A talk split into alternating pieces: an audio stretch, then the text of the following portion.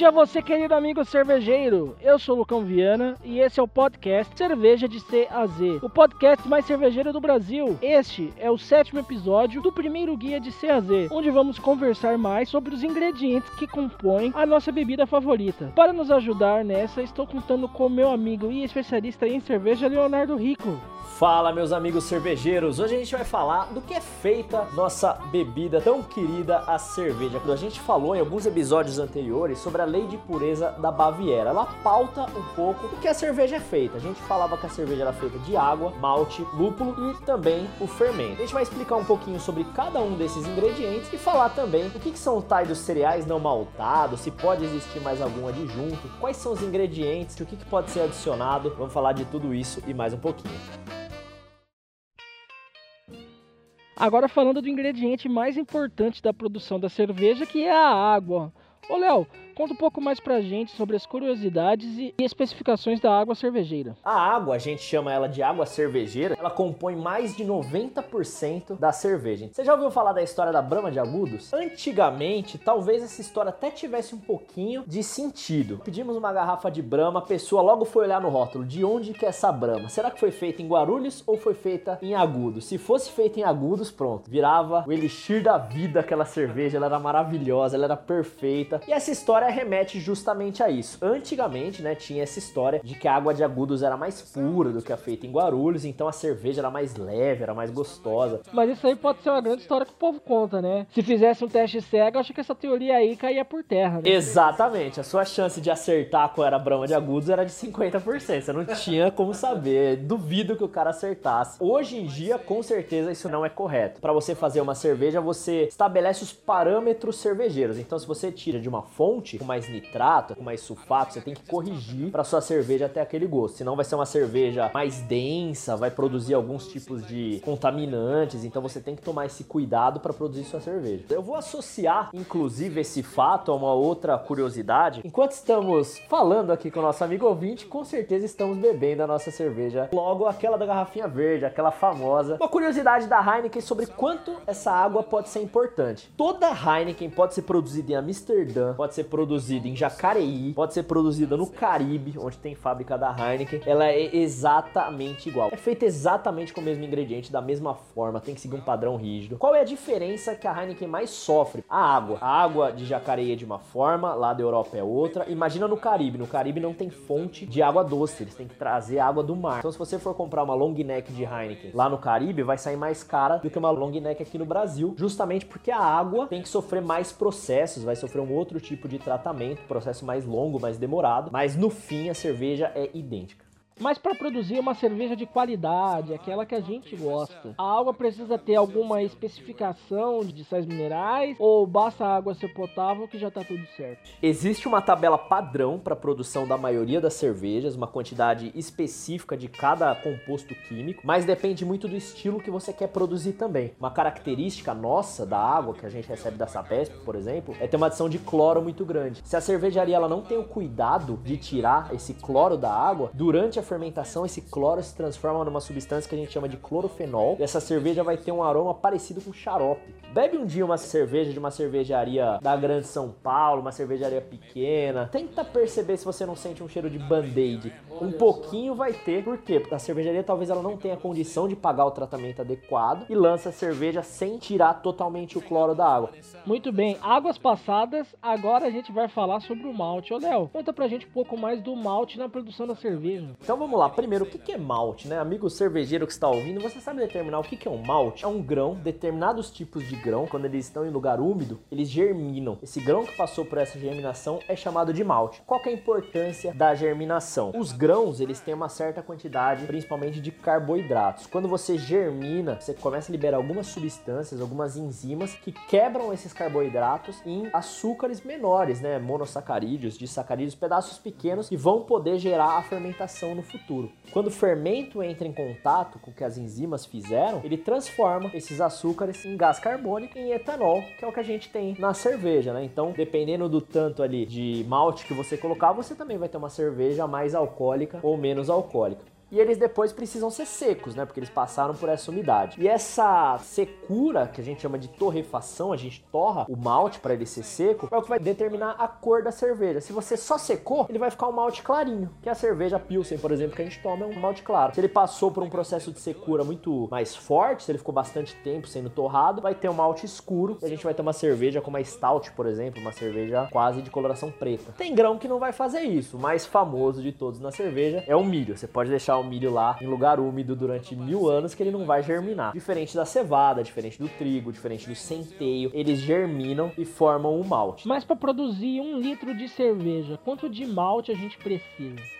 Normalmente a gente utiliza 150 gramas por litro de cerveja. Se você quer produzir uma cerveja de trigo, uma Weissbier, posso usar os 150 gramas de trigo? Não posso, tem que ser uma mistura. Toda cerveja, mesmo sendo uma cerveja de trigo, uma cerveja de centeio, a maior parte, a base toda, tem que ser de cevada. E mesmo o malte de cevada, a gente tem duas divisões. A gente tem o malte base, que vai fornecer o açúcar para gerar fermentação, e a gente tem o malte especial, que é o que faz a gente sentir o gosto. Então você tem que ter o malte base para gerar o açúcar e o gás carbônico, e você tem os maltes especiais. Malte escuro, por exemplo, uma Rausch Beer, é um malte defumado, mas é uma parte muito pequena. Toda cerveja tem pelo menos o malte base, algumas são só feitas com malte base. Outras, uma cerveja escura, por exemplo, vai ter o malte específico especial, mas você pode fazer uma só com malte base, com aroma bem leve. Agora a gente vai falar sobre o lúpulo. Ô Léo, qual que é a relevância do lúpulo na produção da cerveja? O lúpulo é a substância, é o composto químico que dá amargor e aroma aroma para a cerveja. O lúpulo é uma flor que vem de uma planta trepadeira que se desenvolve só no frio. E o curioso é que são só, né, as flores também tem o gênero feminino e masculino e são só as flores do gênero feminino que liberam a substância que é interessante para a cerveja, que é chamada de lupulina. Libera alguns óleos, algumas resinas, que são os que geram o amargor para a cerveja. Vou puxar um assunto aqui interessante. Qual que é a maioria das cores das garrafas de cerveja? É uma garrafa âmbar. A maioria delas é âmbar, ou a gente tem, né, a famosa verdinha escura, elas têm que ser escuras escuras. Por quê? O lúpulo ele é fotossensível. O lúpulo ele não gosta de luz. Ele reage com a luz, ele apodrece quando ele entra em contato com a luz. Por isso que as garrafas de cerveja não podem ser transparentes. Quando a gente vê alguma garrafa transparente, ela usa um substituto do lúpulo. No caso da cerveja famosa mexicana que a gente serve lá com limãozinho, ela usa hop oil, né, que a gente chama um extrato de lúpulo. Ele é extraído do lúpulo, ou seja, uma quantidade minúscula. Por isso que ela é tão leve, por isso que ela não tem nenhum, quase nenhum tipo de amargor. Mas olha que curiosidade, ela tem alguma coisinha de lúpulo ali. Então esse limãozinho é uma enganação ali. Se ela apresentar algum aroma diferente, porque o lúpulo quando ele apodrece ele tem aroma de queijo. Então se ela já tiver ali bastante tempo com esse lúpulo sendo degradado, o limão corta esse aroma esquisito. E no fim fica gostoso, né? Uma cerveja geladinha ali. E quais são os países que se destacam na produção do lúpulo? Quase toda cervejaria no mundo traz lúpulo da República Tcheca, é a principal fonte. Existem outras, né? Os Estados Unidos hoje produz lúpulos bastante importantes e a gente tem uma curiosidade, né? Hoje o Brasil, inclusive, é um dos grandes importadores de lúpulo do Japão. Tem um lúpulo famoso no, no, no Japão chamado Sorate e várias cervejarias no Brasil estão importando esse lúpulo. Mas é isso, né? Tem que ser um lugar frio. O Brasil já tem algumas tentativas, mas bem longe ainda de abastecer o mercado nacional. E esse fato do lúpulo estar tá diretamente ligado com o amargor da cerveja, eu acredito que isso deve estar relacionado com os tais IBUs, que a gente vê tanto nos sites cervejeiros quanto nos pubs que a gente visita. Com certeza. IBU é uma regra que consegue estipular qual é o tipo de amargor dessa cerveja. IBU, traduzindo aqui, Unidade Internacional de Amargor. Ele é medido de 0 a 200. Uma cerveja com 0 de amargor não tem amargor. Uma cerveja com 200 tem um amargor quase impossível de ser bebida. Na verdade, assim, 100 já é absurdo. Hoje no Brasil, a mais famosa por ser extremamente amarga é a perigosa da Bodebrown de Curitiba, que chega a 100. E já é uma cerveja muito complexa de ser tomada no seu amargor. A Corona, por exemplo, que a gente estava comentando, tem IBU 4. Ela não tem quase nada de amargor. As que a gente está acostumado a beber, essas Col Brahma, tem mais ou menos 11, 12. A Heineken já chega com os seus 20, por isso que a galera fala essa é mais amarga. Mas se a gente pega qualquer IPA média, já tem 60, 70. Mas toda cerveja é acrescida do mesmo tipo de lúpulo ou existe algum tipo de variação? Para cada estilo de cerveja, um tipo de lúpulo diferente? Existem tem mais de 100 estilos de lúpulo conhecidos. Na Europa já tem os estilos clássicos. Quando a gente toma uma Pilsen, por exemplo, a gente vai ter aquele aroma característico. Quando a gente toma uma IPA, a gente quer que existia aquele sabor cítrico. Quando a cerveja artesanal começa a se difundir nos Estados Unidos, eles começam a estipular e produzir várias diferentes variedades de lúpulo. Até chegar no Japão, né, que a gente tem Sorachi, que produz ah, aromas totalmente diferentes do que já eram conhecidos. Então tem várias variedades. Mas esses 100 tipos de variações são da mesma espécie, o lúpulo, né? É tipo banana maçã, banana pera, banana nanica. Exato, é tudo o mesmo tipo de planta, é a mesma planta original da trepadeira, da família Canabassai. Você que conhece, já está relacionando ao que você gosta. Inclusive, você tomou uma IPA. O que você sente depois que toma um copo de IPA? Um relaxamento. Então, acabamos por aqui.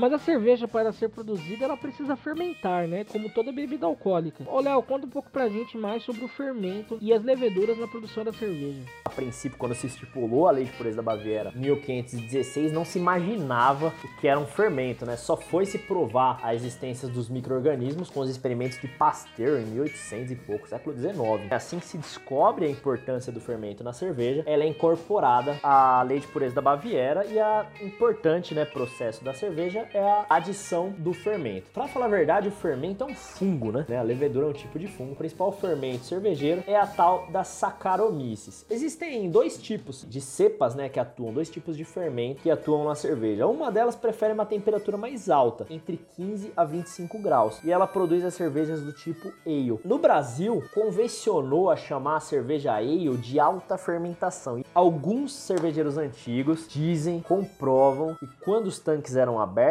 eles viam que a cerveja ale fermentava no topo. Então eles falavam que essa cerveja era de alta fermentação porque a, o fermento estava no topo do tanque. Outros dizem que só foi traduzido por alta fermentação porque a temperatura é mais alta, que não tem nada a ver, que não tem como você saber onde o fermento está no tanque, se ele está embaixo, está em cima. Eu sou mais dessa segunda opinião.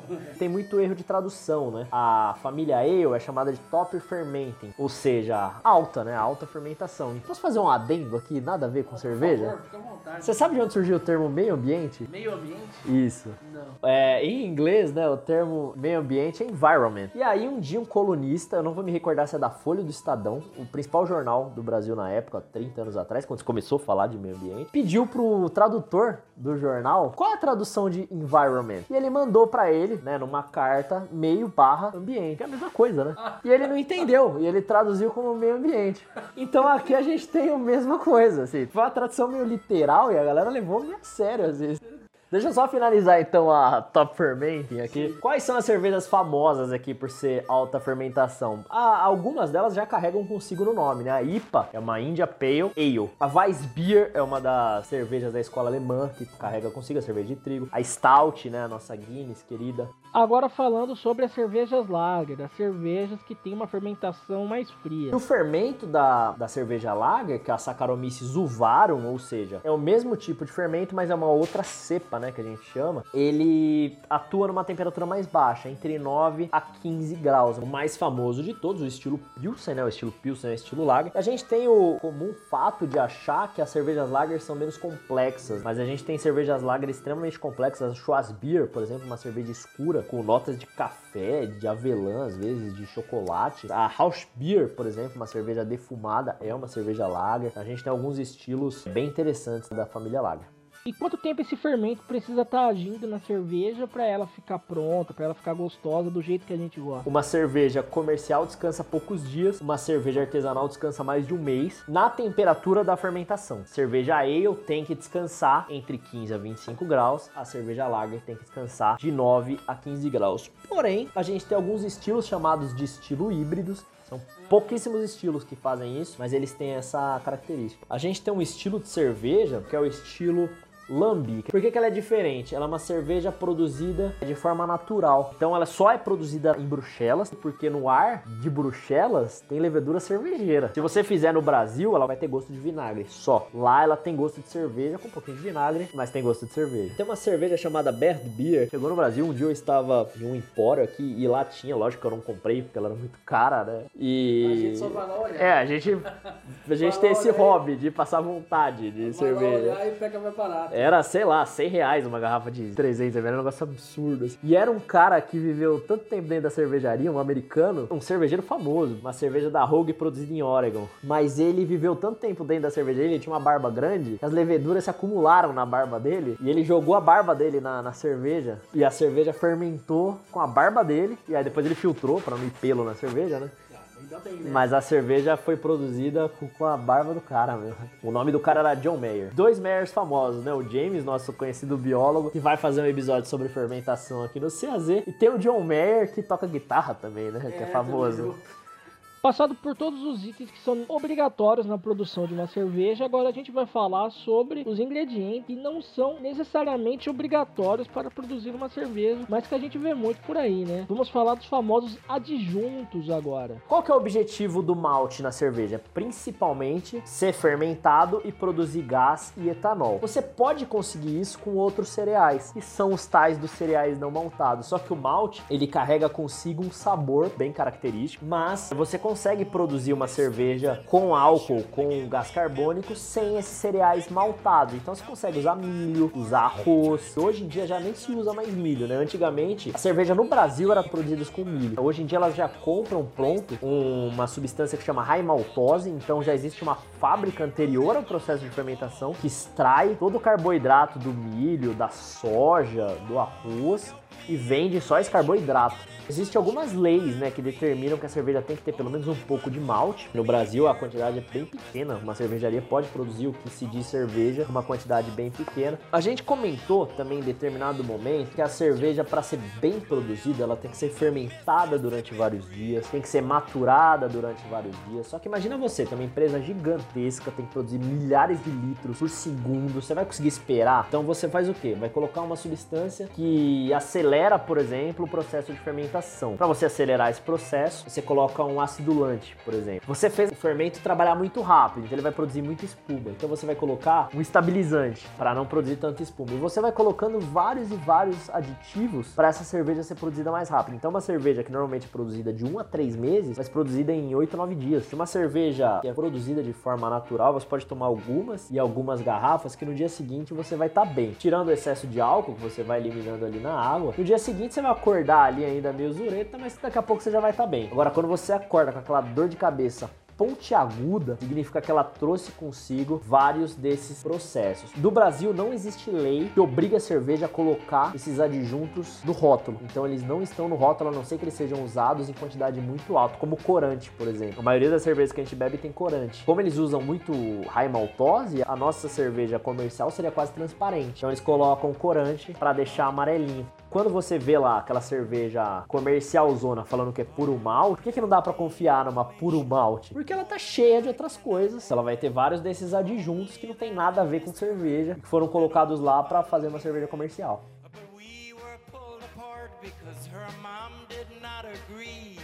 Pessoal, então é o seguinte, cerveja de CAZ vem para quebrar todos esses paradigmas. Primeiro, a gente não vai falar qual estilo é certo, qual estilo é errado. Você quer tomar aquela cervejinha, aquele litrão no bar com seus amigos depois do trabalho? Você tá certíssimo. Mas a gente vai te mostrar que existem vários estilos que cerveja não tem só aquela cor clarinha. Existem vários estilos de cerveja que você pode conhecer e a gente vai te ajudar. Você vai participar desse nosso bate-papo e você vai ser muito feliz com a gente. E aí galera, gostaram do nosso episódio? Estão curtindo o guia de CAZ? Bom, que ele não acaba por aqui, ele continua lá no nosso Insta, arroba cervejadcaz, com postagens exclusivas durante toda a semana sobre o episódio desta quinta. Ficou difícil visualizar algum rótulo comentado pela gente? Alguma história contada ficaria melhor com estímulo visual? Cola lá no nosso Insta que você não vai se arrepender, caro amigo cervejeiro. O primeiro guia de CAZ é uma criação nossa para você que está começando começando agora não entrar totalmente no escuro. Nosso guia tá aí para te ajudar a perceber qual estilo de cerveja mais te apetece e quais outros podem te agradar mais, para você sentir prazer em variar a pedida. Afinal, a vida é muito curta para tomar sempre a mesma cerveja, não é verdade? E para você, amigo cervejeiro mais experiente, nosso guia é um convite para você degustar e perceber as nuances de cada cerveja, cada estilo citados aqui. A gente tem certeza que uma coisa nova você vai acabar aprendendo em cada episódio. Muito obrigado pela audiência e até a próxima quinta. Pessoal, então acompanha nosso guia cervejeiro. A gente vai trocando essa ideia divertida, bacana e você vai se inteirando. Curte lá nossa página no Instagram, Cerveja de CAZ. Manda sua dica, manda sua sugestão, faz aquela pergunta que você sempre quis saber sobre cerveja e vamos tomar uma cerveja junto. Um brinde para todo mundo.